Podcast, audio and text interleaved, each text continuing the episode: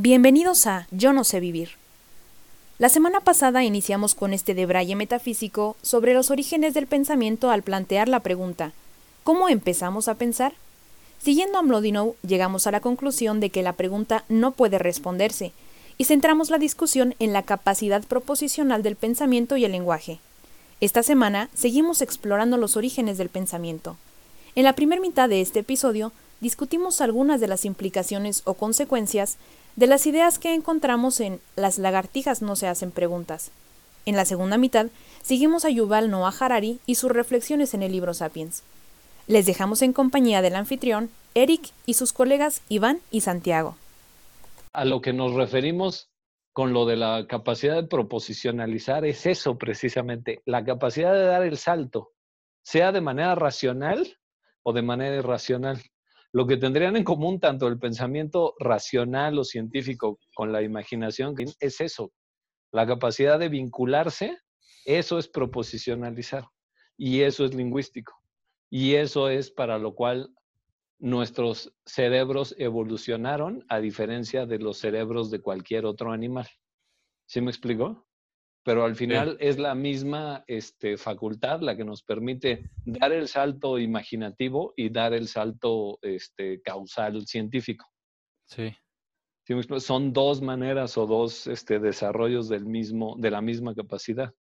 Entonces, lo, esto que tenemos mucho de separar la, el pensamiento en racional o no racional o poético, lo que sea, eh, nos hace pensar que hay eh, pues no sé, diferentes formas de proposicionalizar, pero no, es la misma. Lo que pasa es que una, eh, digamos que está determinada por cierta tradición cultural y la otra está determinada por otra. Pero al final las dos son producto de la misma capacidad que tenemos de relacionar ideas, ¿no?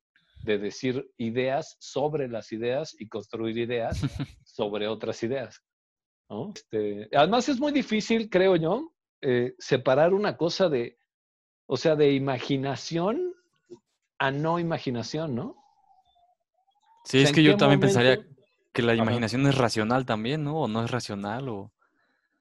O sea, e, ese, ese es una, un, también es un límite muy interesante, ¿no? Porque dicen, es que la imaginación no tiene límites. Pues, a ver, piensa un color nuevo, güey. a huevo. Pues ya te chingaste. ¿Por qué? No, y luego exprésalo. límites. Ajá. ¿Expresa ese color nuevo que pensaste? O los, este, los experimentos mentales que hacía otra vez mi padre Wittgenstein. Decía, vamos a imaginarnos unos güeyes que igual que nosotros perciben el mundo, pero en vez de ver la longitud de onda de la luz con los ojos, o sea, con células fotosensibles, la perciben como una vibración y la sienten en el cuerpo. Ah. ¿Podríamos comunicarnos ellos y nosotros? Y ponernos de acuerdo en que esto que está aquí es verde o es azul. O lo más probable es que su universo siempre o para siempre esté separado del nuestro. Aunque tengamos la misma capacidad de proposicionalizar, la información que recibimos y el modo en que la procesamos hace que no podamos traducir su experiencia en la nuestra. Y que además para siempre vamos a estar pensando que ellos están hablando de un fenómeno diferente porque lo sienten físicamente, ¿no? O sea, sienten ¿Mm? Yo he tenido esta duda que es respecto a sobre esto, las impresiones de los sentidos.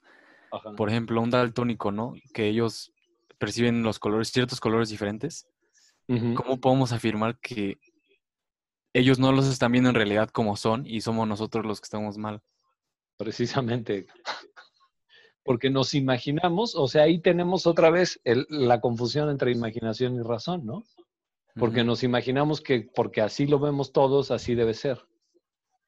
Pero pues no hay ninguna, eh, o sea, no tenemos ningún criterio razonable, salvo la imaginación, para suponer que esa es la manera en que debe verse ese color. No sé si me explico. Pues es que la realidad nosotros la vemos, bueno, yo la veo como consenso, ¿no? Es un consenso. Pues, pero pues también era consenso que la Tierra no era redonda, ¿no? Pues, sí, o sea, más bien... O sea, podemos tener un consenso que esté hecho con las patas y esté equivocado. Pero en ese sentido es que me acordé de esto que acabo de leer en Tolstoy, librazo, ¿eh? Todo mundo debe acceder al camino de la vida. que no es una canción de banda, es el último libro de Tolstoy. Y dice este güey, ¿no? En una ocasión, los peces del río oyeron a la gente comentar que los peces solo pueden vivir en el agua. Y los peces se asombraron y comenzaron a preguntarse unos a otros si alguien sabía qué era el agua. Entonces el pececito lúcido dijo, dicen que en el mar vive un viejo pez sabio que todo lo sabe. Nademos hasta donde está y preguntémosle qué es el agua. Y los pececitos emprendieron el nado hasta llegar al lugar en el mar en donde vivía el pez sabio y preguntaron qué era el agua. Y el pez sabio les dijo, el agua es aquello de lo que vivimos y en lo que vivimos. Por eso vosotros no conocéis el agua, porque vivís en ella y de ella. El éter. Tolstoy agrega, así es Dios. Yo agrego, así es el pensamiento y así es el lenguaje. Ajá. ¿No? O sea, el, el, lenguaje, el pensamiento, es ahí, es, es el medio donde se desarrolla la imaginación y la razón. No podemos saber qué es precisamente porque es ahí donde vivimos. Es ahí desde donde estamos reflexionando. ¿No? Por eso decía yo al principio, ya estaba ahí cuando llegamos.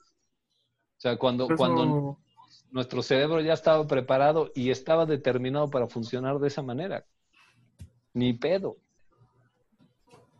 Pero eso no eso quiere decir que si viene un agente exterior podría entender, bueno, podría decirnos qué es el lenguaje.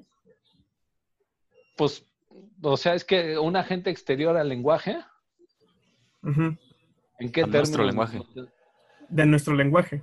Por eso, pero nos lo tendría que explicar cómo. Pues no podría tampoco. ¿Ah?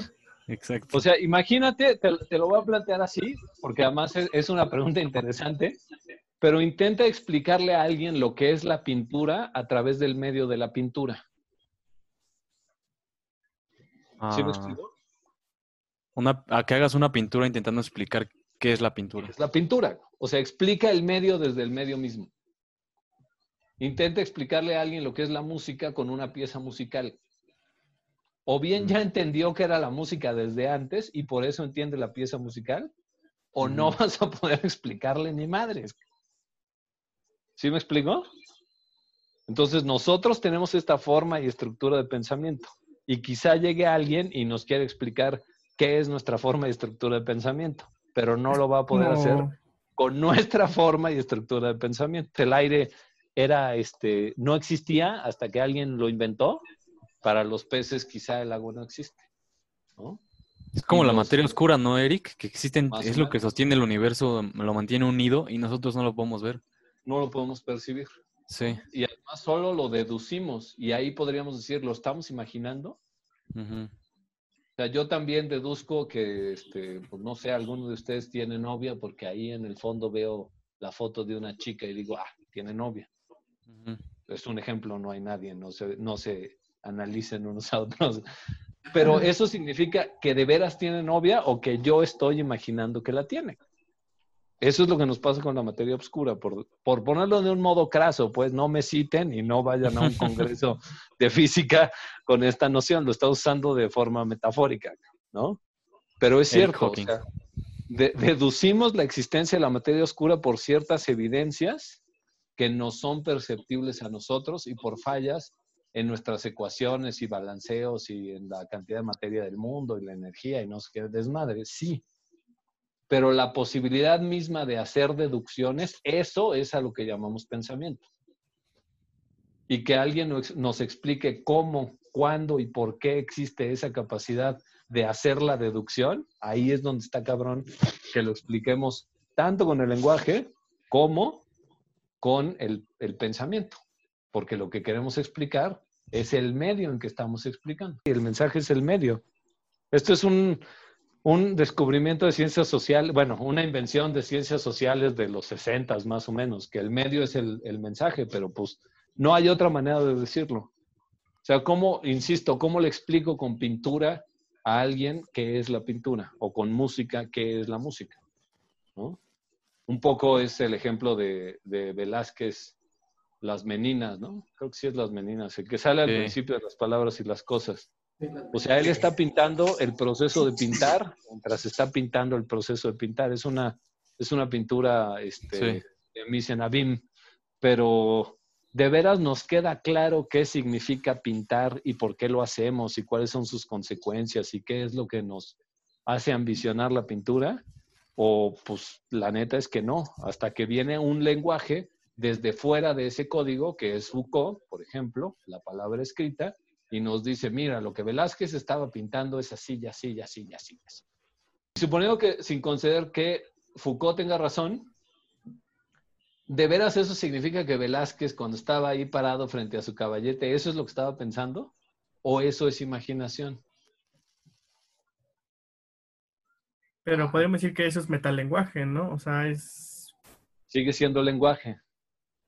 O sea, no volvemos, no existe metalenguaje. La capacidad de hacer, de hacer ideas sobre las ideas, eso es el lenguaje. Hay formas diferentes de, hacerlo. ¿no? Oye, Eric, Pero no es el lenguaje hablando del lenguaje. Quería comentar algo de esto hace rato que lo mencionabas, porque me remitió Schopenhauer cuando dice que los animales tienen entendimiento porque solo relacionan las causas.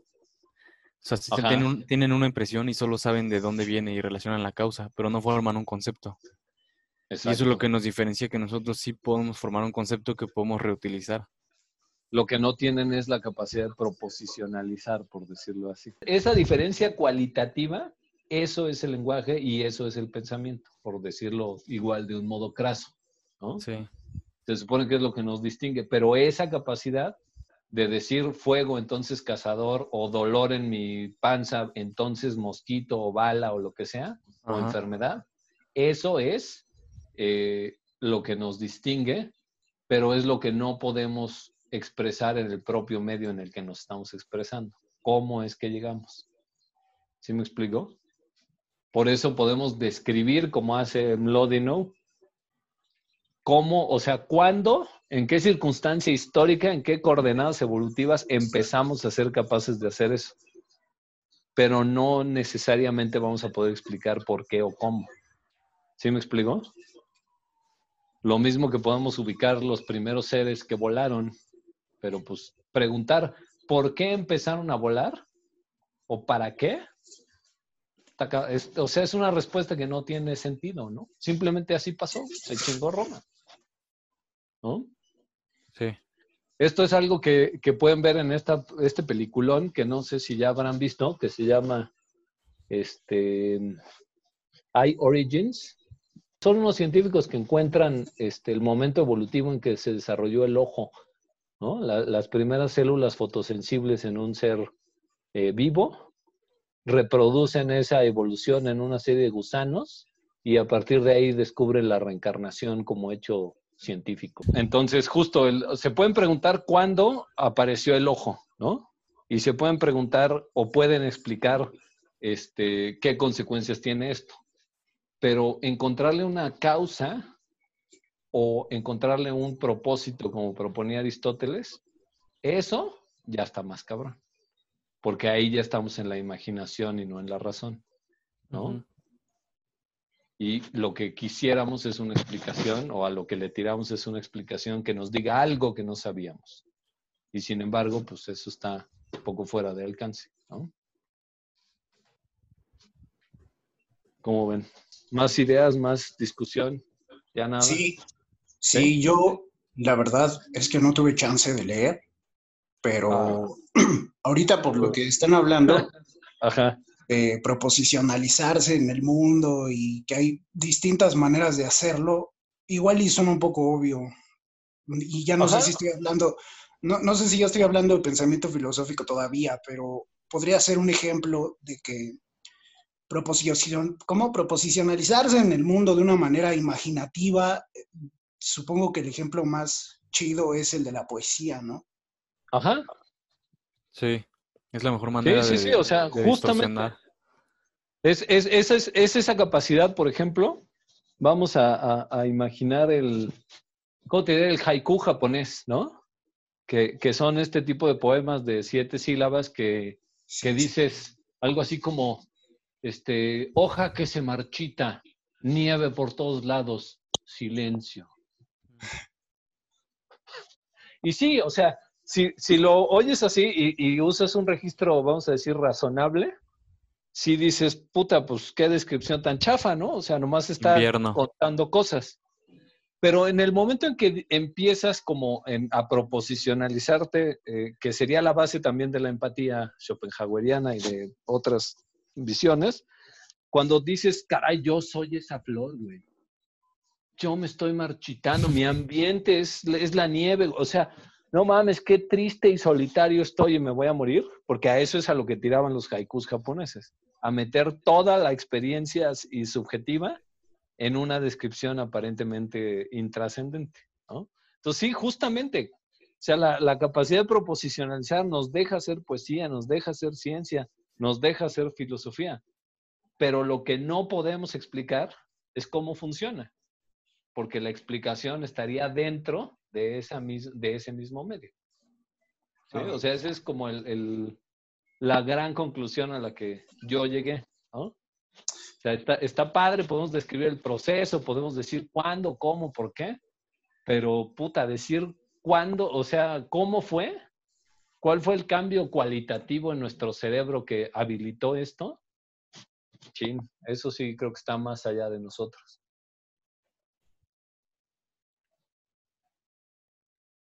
Pero lo podríamos poetizar a lo mejor, ¿no? Le robamos el fuego a los dioses.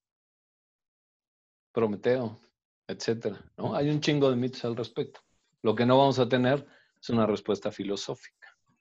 ¿En qué momento se abandona el mito para empezar a tener una, pues no sé, hablar con un lenguaje epistemológico?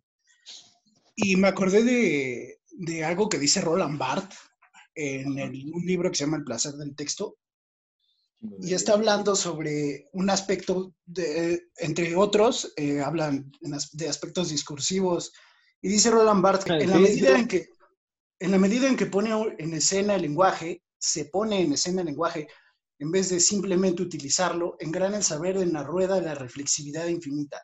A través de la escritura, el saber reflexiona sin cesar sobre el saber, según un discurso que ya no es epistemológico, sino dramático. O sea, son dos, dos momentos, porque además esto es, es justo lo que está en, las lecturas y de lo que va a hablar más, más profundo este Yuval Noah Harari, este, es el punto de, de, creación de mitos. Efectivamente, el mundo, las explicaciones del mundo que, que, empezamos a crear como género, o sea, el primer uso de nuestra capacidad proposicional, es la de creación de mitos trascendentales de, las, de los dioses, o sea, explicar al mundo por metáfora. ¿No?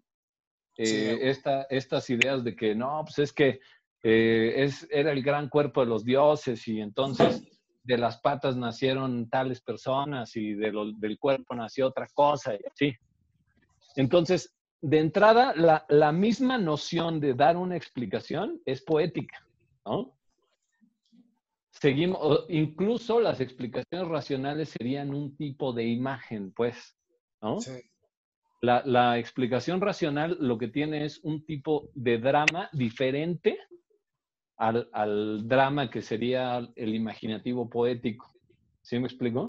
Digamos que cuando, cuando queremos explicar las cosas de manera racional o hacer este pensamiento excesivamente centrado en la razón, estamos escribiendo una novela tipo Sherlock Holmes o un, un misterio de Henri Poirot o un misterio de este, ah, no, Hercule Poirot o de cualquier otro de estos, un pinche libro de Katzenbach o un libro de este, John Grisham o todos estos, en donde todo está unido causalmente y todo el mundo actúa por una razón, ¿no?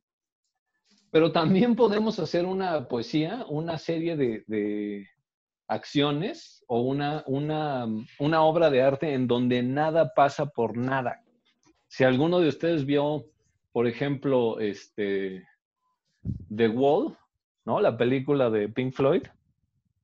Nada más es un pinche pasón este, metafísico con LSD, pero no hay una lógica. Lo que hay es una serie de relación de imágenes a través de música y, e, valga la redundancia, imágenes, ¿no? De, animación de personas, pero no hay una historia. Lo que hace nuestra mente es, a partir de esas imágenes, construir una pseudonarración a la que nosotros nos anclamos diciendo que el personaje sufre, pero igual y no sufre, igual y nomás está hasta la madre de Coco.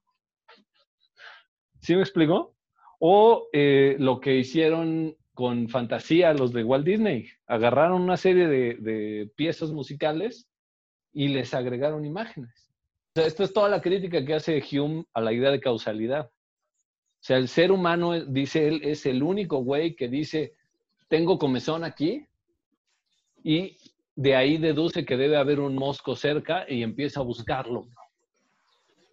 Con independencia de que haya o no ese mosquito puede haber otras causas para que tengamos esta comezón, ¿no? Puede ser que me esté saliendo un grano, que toqué hiedra venenosa, que me pegaron chingadera, no sé, pero el ser humano es el primero que voltea y le hace más caso a las cosas que inventa que al problema que tiene. Porque además vamos a matar al mosco porque lo odiamos, ¿no? O sea, en lugar de preocuparnos por curarnos de la picadura, maten al perro. Eh, exacto, maten al perro, güey, muerte al perro, pinche perro, etcétera. ¿Sí me explicó? Esto, justo ahorita lo que dice Iván, de muerte al perro, es un episodio de Rayuela, que en el, en, el manicomio donde acaba Horacio Oliveira, todos los locos tienen este grito de, guerra y complicidad que es muerte al perro, güey. ¿No? O sea, se, se ven en los pasillos, muerte al perro, muerte al perro, ¿no? Como que eso de muerte al perro es su grito libertario para regresar a ser quienes eran antes de estar locos. Y eventualmente nos damos cuenta de que el doctor que maneja el, psiquiátrico se apellida Ovejero.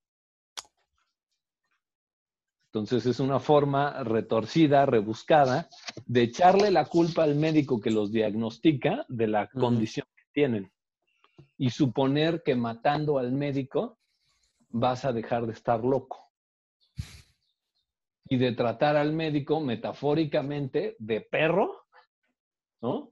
Y hacer una, una relación metonímica de su nombre con su identidad. O sea, tiene tantos juegos al mismo tiempo que es muy divertido entender el juego, es muy divertido participar en él, pero como pasa con un buen chiste, ¿no? En el momento en que les quiero explicar por qué está tan cagado el chiste que hace Cortázar, deja de ser chistoso y mm. nos hartamos todos así. Un poco lo mismo pasa cuando queremos explicar el pensamiento o el lenguaje en su origen o en sus procesos causales. Nos damos contra la pared, porque lo único que hacemos es repetir el chiste desde otras perspectivas, o en este caso, hablar otra vez y hacer más dramatización de un proceso. Los dos autores lo que están haciendo es contar una historia intelectual de la humanidad.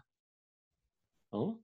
Pero ¿qué significa? Una historia que es una descripción de cómo se dieron los hechos, no una explicación causal, no una explicación mítica, no una explicación, sino simplemente decir, hubo esto, hubo esto, hubo esto, hubo esto. ¿no? Las conclusiones que quiera sacar es estupendo, pero no lo podemos explicar. ¿Sí me explico? Y por eso es que lo más común en los textos de filosofía clásica o en las historias de la filosofía, como la de Girau y la de Russell, las dos empiezan en Grecia. ¿no? Mm. O sea, básicamente los dos dicen, en el principio Dios creó el cielo y la tierra y luego estábamos en Grecia. No mames, ¿y qué pasó? No, sé, cabrón. Grecia, chinga su madre. Oye, el cantar de Gilgamesh y la, a la chingada Grecia. ¿Sí me explicó? Sí. Porque no podemos, o hacemos historia o hacemos este, razón. Es el eurocentrismo, ¿no? Esto dice Dussel. Bueno, ya, yo sé que a algunos les caga Dussel, pero él sí dice de la filosofía de la liberación. Un poco. Que eso, que hay que liberarnos del eurocentrismo. Todo comienza desde allá. Pues sí, pero ¿qué ponemos en su lugar? El americocentrismo, pinche güey chafa. Mm. ¿Sí me explico? O sea, no, no, no es no, que. Pues Asia. No, por eso, pero sigue siendo un centrismo. O sea, lo que él dice es, no, no estoy de acuerdo en que nos centremos en él, quiero que te centres en mí. Entonces, por eso es que a mí me da mucha desconfianza la filosofía de Dussel, por ejemplo. Sí. Pero esa parte, ¿no? Lo que sí es cierto es eso. O sea, tendríamos que eh, poner en duda nuestra narrativa que empieza en Grecia. Y es un poco por lo que me gustaron los dos textos, el de Harari y el de Mlodino, ¿no? Los dos sí se van hasta atrás, hasta la primera miba y antes de Grecia.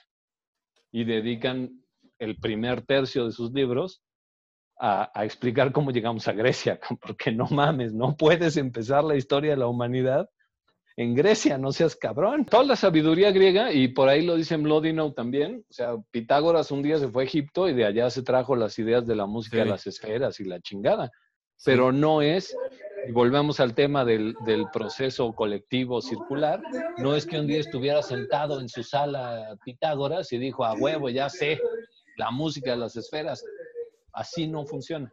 ¿no? O sea, este pensamiento eh, racional de Tales, el pensamiento racional de, Heráclito y todo lo que quieras, todos vienen de la importación de mitos creacionales poéticos religiosos de las religiones mistéricas orientales, ¿no? De Mesopotamia, de Egipto, de Babilonia, etcétera.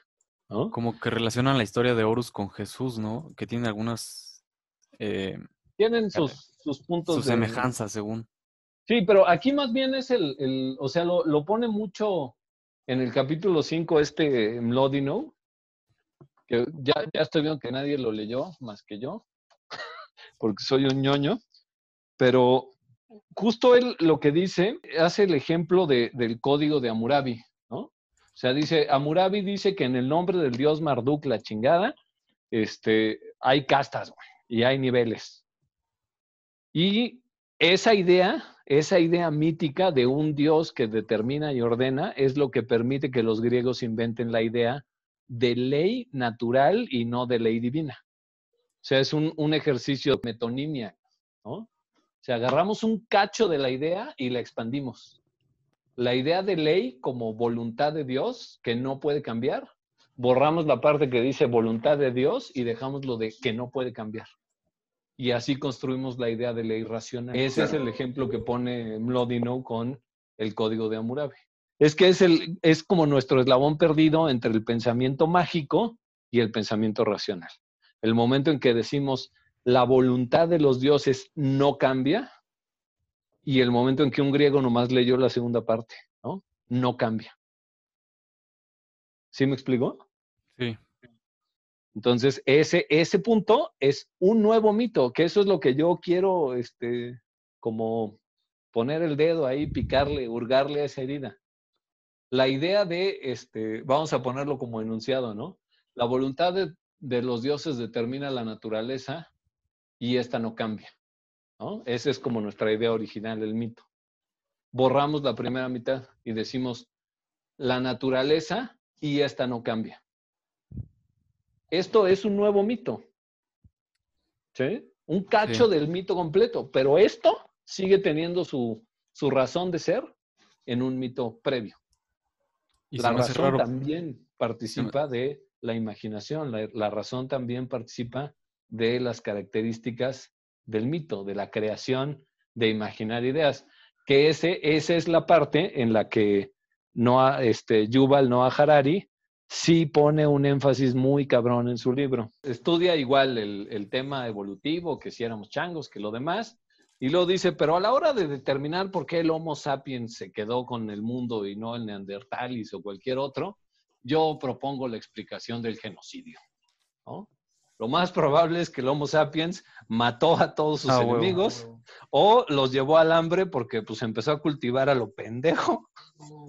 Y como éramos los únicos animales capaces de cooperación, pues nos pusimos de acuerdo 500 y pues nos chingamos a las bandas de neandertales que andaban por ahí, valieron más, Entonces, este güey sí empieza por, por ver la naturaleza humana no en un, no desde una este, perspectiva romántica elegante, sino como parte del ciclo de eh, la dominación natural, o sea, de la lucha por la supervivencia, una visión muy este, darwinista evolutiva, ¿no? No estábamos mejor equipados, cabrón, ni pedo, y por lo tanto, los demás se murieron.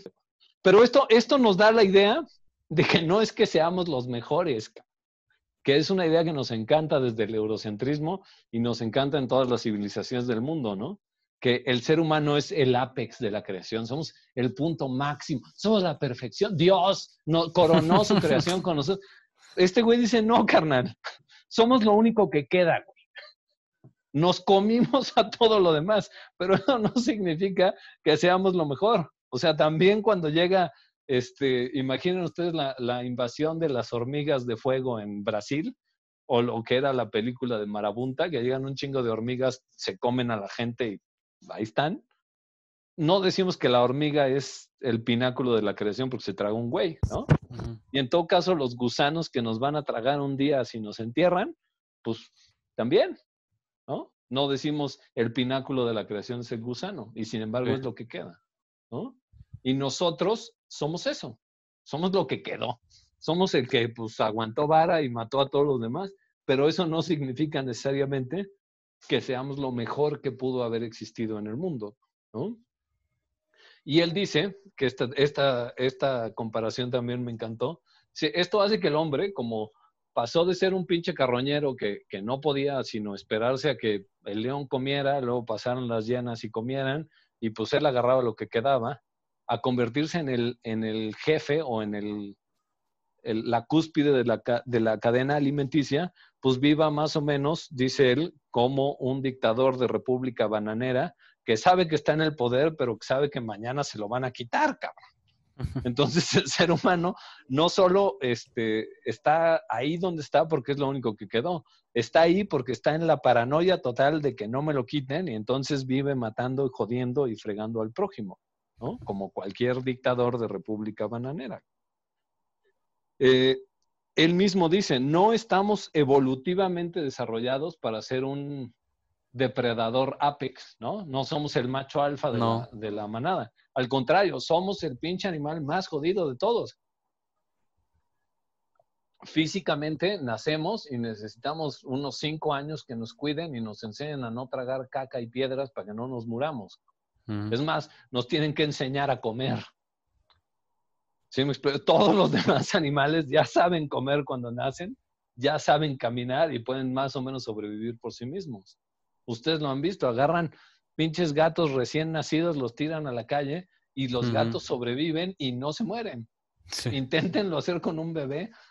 Mm. ¿No? Y el gatito bebé puede cazar pájaros a, los, a la semana y salir vivo. Eso es un depredador bien chingón. Eso es el que está evolutivamente preparado para estar en el tope de la cadena alimenticia. Nosotros estamos ahí como por error, cabrón. No sabemos bien cómo llegamos, pero ahí estamos, ¿no? Lo que sí tenemos, o la, la cuestión que sí nos evolucionó, es la capacidad de cooperación a través del lenguaje para ponernos de acuerdo y entre todos chingarnos un tigre, ¿no?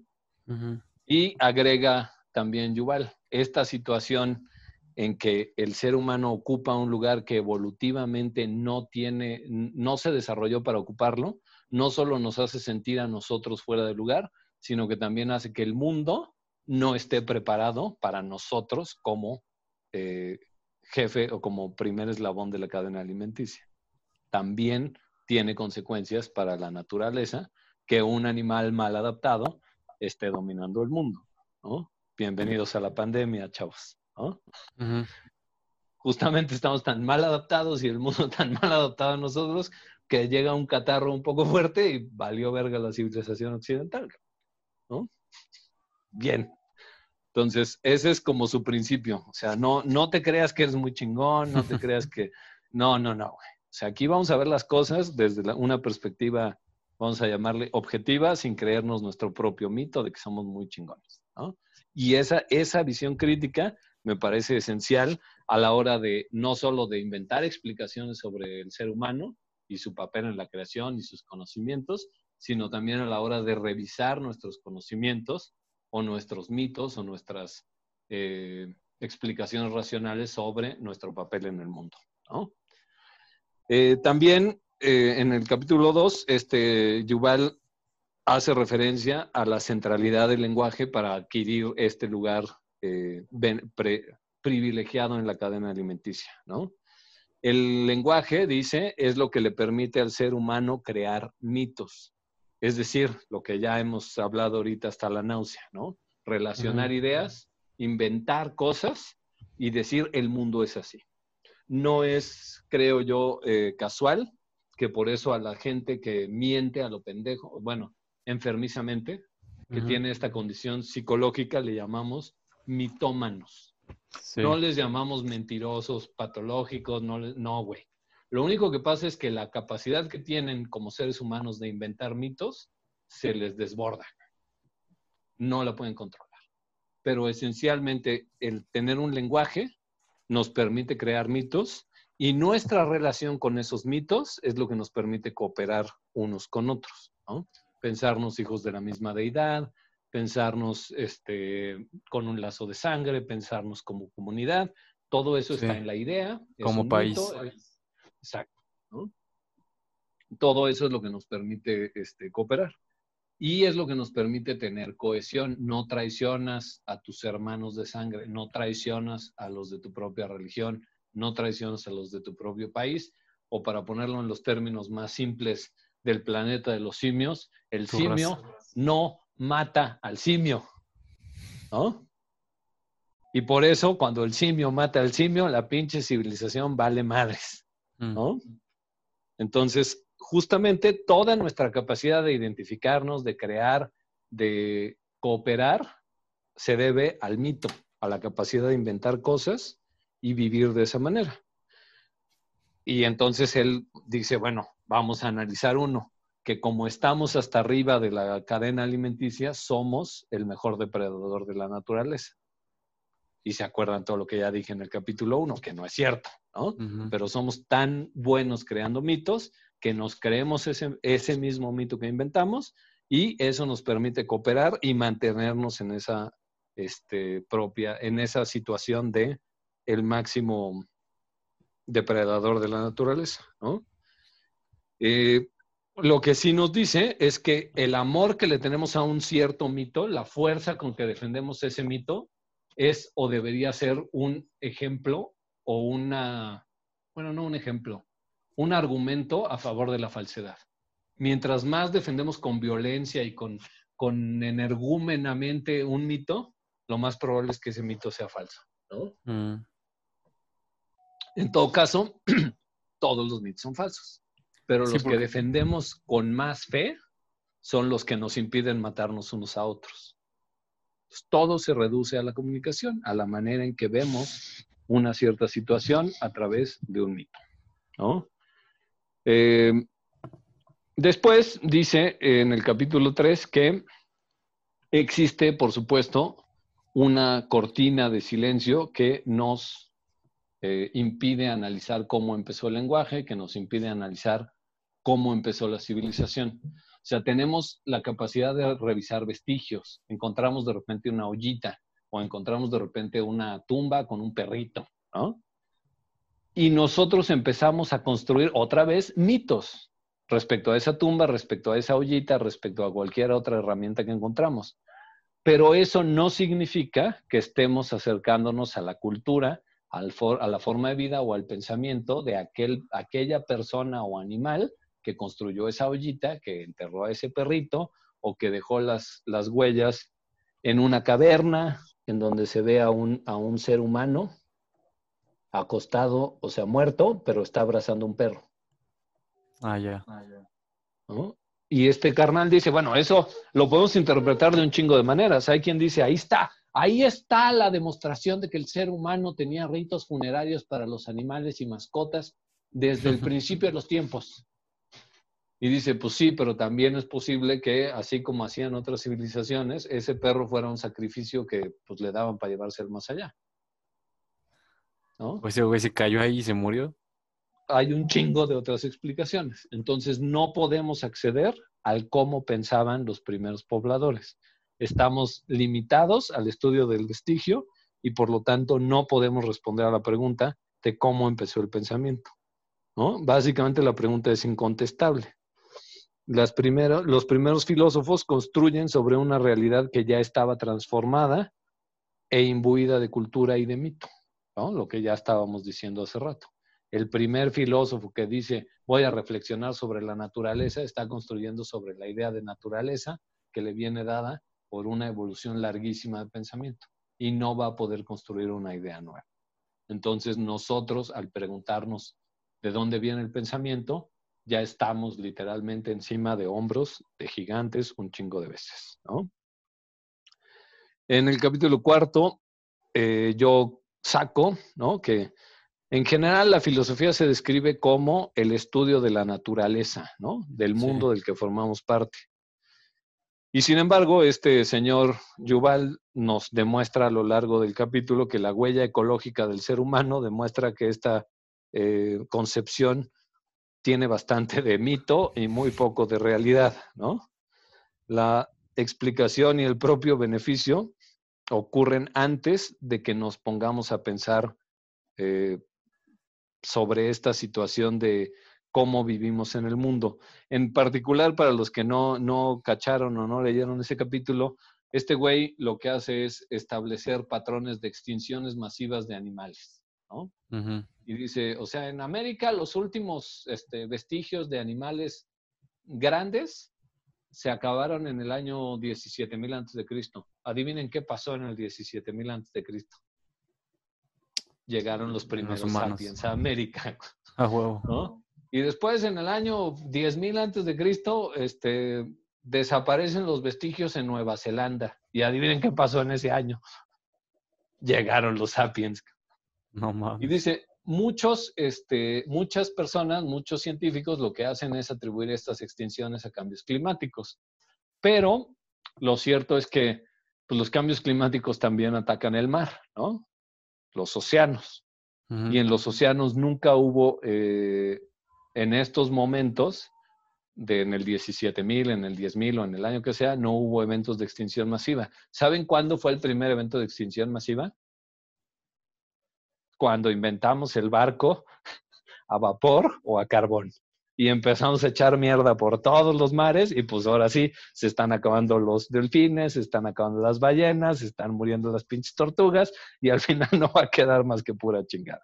Esto significa el ser humano neta, neta, está desde su origen en Grecia o desde Mesopotamia preocupado por entender la naturaleza y su lugar en ella, o más bien... Por usarla.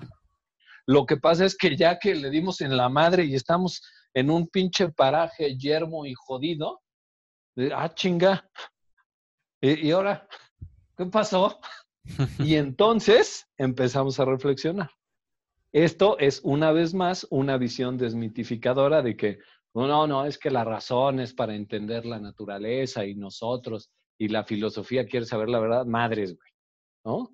Si fuera así, el ser humano hubiera reflexionado mucho, muchísimas veces antes de ir y darle en la madre a todas las especies de animales que encontró, ¿no? Todos esos animales bonitos y chingones que había por todo el planeta, se los comió o lo, se, comió las plantas que esos animales comían, o quemó los bosques donde vivían, o los envenenó con este coronavirus, o vaya uno a saber, pero lo cierto es que una y otra vez, donde llegó el hombre, la naturaleza valió madres. Entonces, esta noción de que los filósofos originales, los fisicoi de Grecia, estaban preocupados por la naturaleza, también tiene su elemento de mito.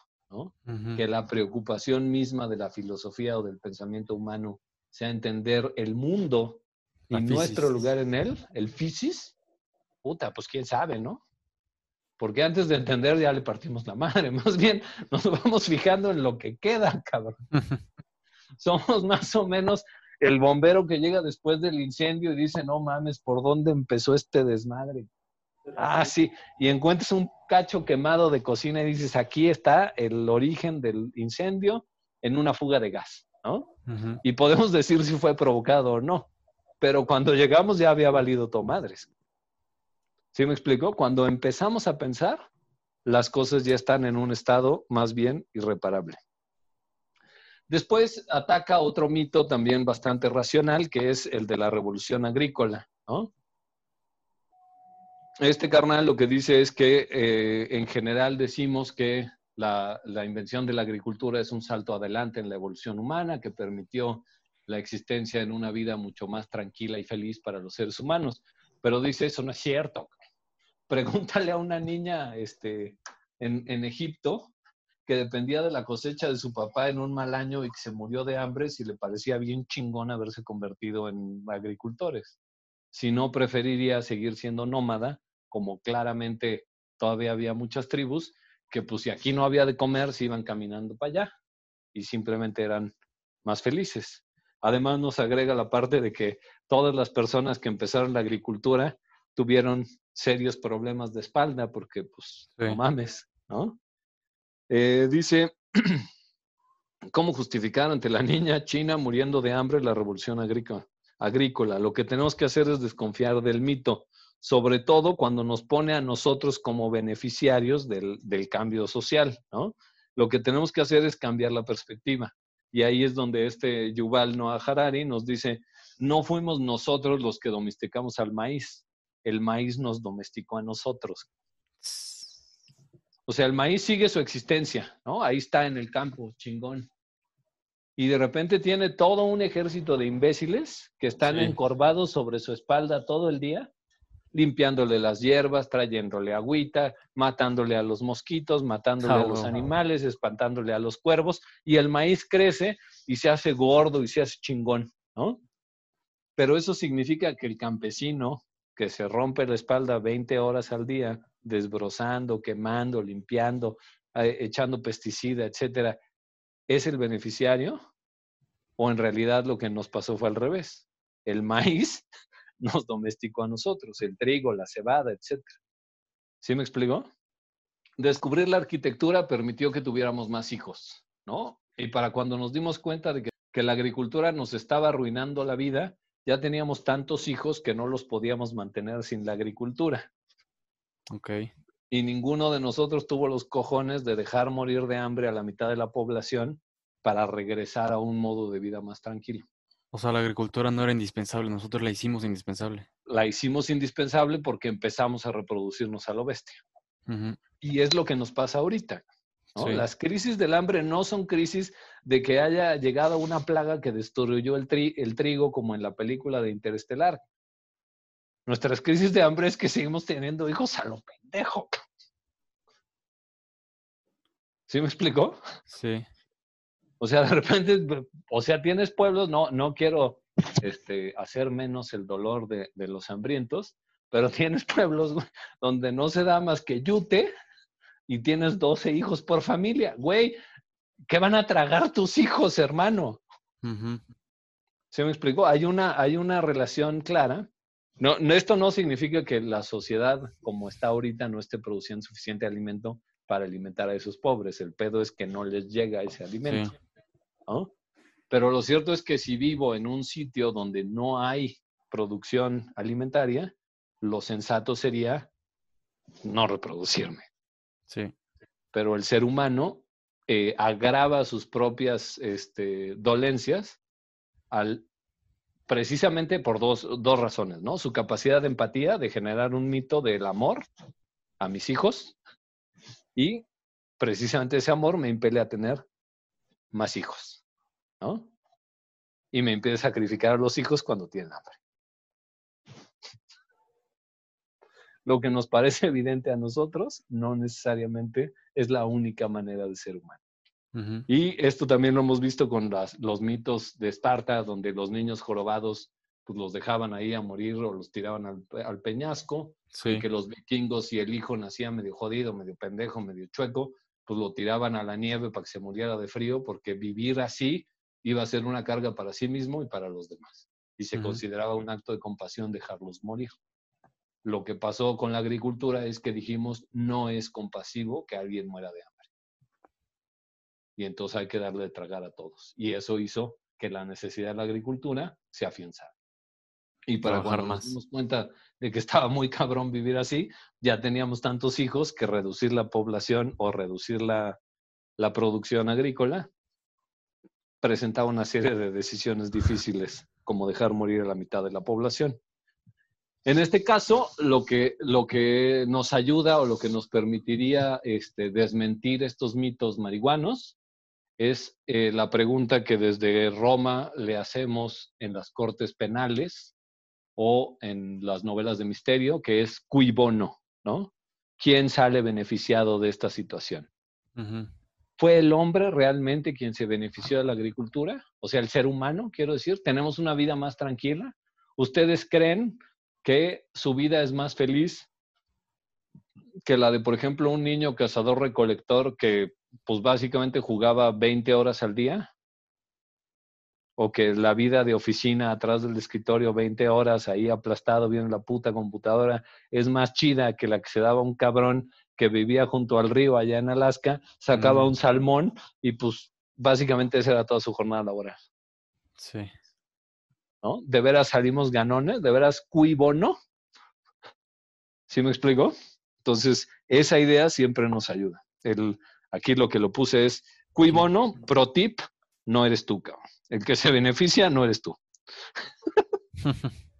Los dioses que no existen, o sea, ¿quién ganó? Los dioses que no existen. ¿Por qué? Porque empezamos a construir pirámides, a adorarlos, a generar una serie de cosas, o sea, los dioses que no existen. Las plantas que no sienten, lo que ya dijimos del trigo, pero no el ser humano, ¿no? No lo que a nosotros nos figuramos como un beneficio. El progreso o el mito del progreso se vuelve una justificación para un error del pasado y no un juicio objetivo, ¿no? Eh, básicamente es como decir, ya que está uno bien pedo o bien crudo, es que tenía sed. Por eso me puse pedo, ¿no? O sea, ya viendo los efectos negativos, destructivos de tu propia existencia, cuando amaneces guacareado junto a un poste, ¿no? Y te partieron la madre, dices, es que esa tarde amanecí con mucha sed. Había hecho, había hecho mucho ejercicio y pues tenía sed, entonces, pues por eso bebí tanto, ¿no? Y le echamos la culpa a una supuesta necesidad de una decisión estúpida como para eh, justificar las decisiones que tomamos, ¿no? En el capítulo 6 eh, nos, nos habla de algo que también este, Schopenhauer analiza a profundidad en, el mundo como voluntad de representación, que es que la, agricultura nos, nos, dio otro gran don, ¿no? que es la ansiedad por el futuro. O sea, en el momento en que yo aprendo agricultura, siento que voy a estar bien, ¿no? El año que entra.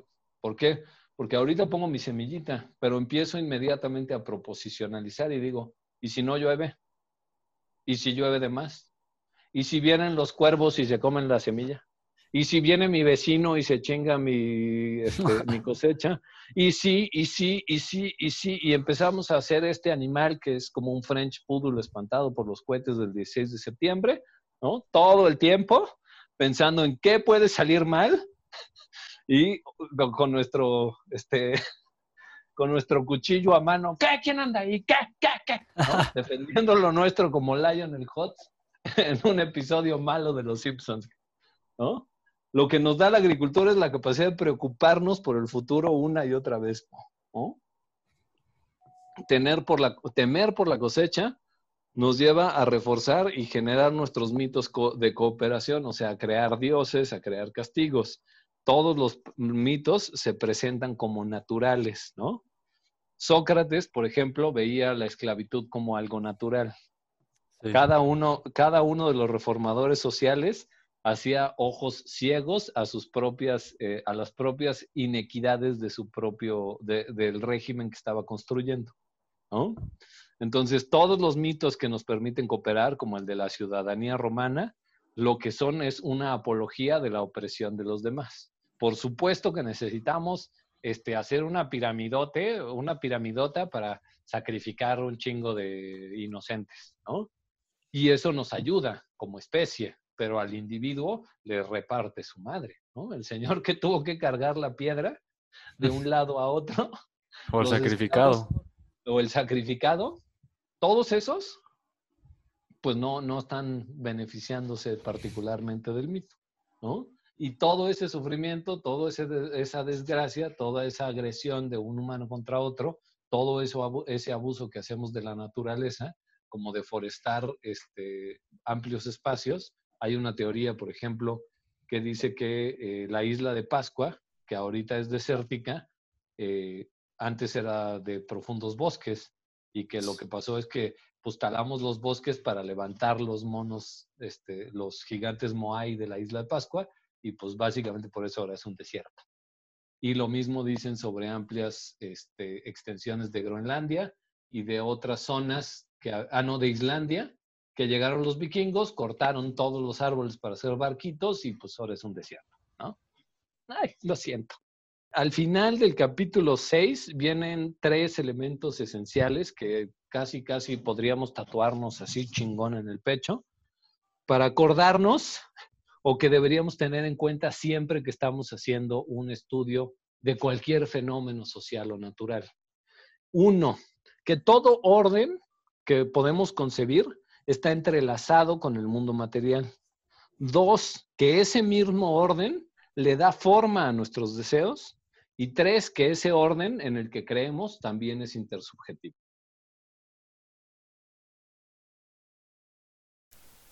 Gracias por escucharnos. Los esperamos la siguiente semana con la tercera y última entrega sobre los orígenes del pensamiento, donde concluimos la discusión en torno a Sapiens y exploramos las ideas e inquietudes que los autores nos despertaron. Además, no se pueden perder la recomendación que realizará nuestro anfitrión sobre una novela de amor y desgracia, para demostrarnos que debemos ser miserables y que hasta el apego a la vida es un mito. No olviden seguirnos en todas las plataformas de podcast. Este programa se realizó por vía remota. Se respetaron todas las medidas sanitarias y de sana distancia para evitar la propagación del COVID-19. Por favor, quédate en casa.